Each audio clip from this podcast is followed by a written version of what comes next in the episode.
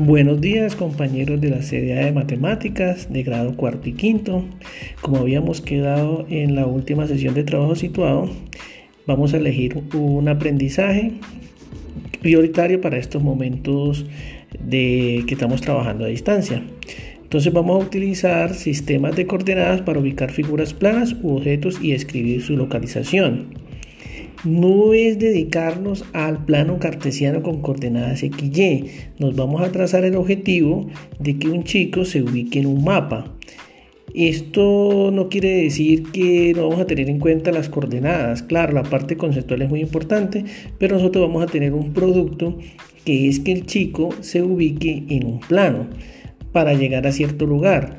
No dejar a un lado la parte indispensable que es leer un mapa, que ese sería uno de los aprendizajes a priorizar y sería nuestro objetivo en la guía de aprendizaje.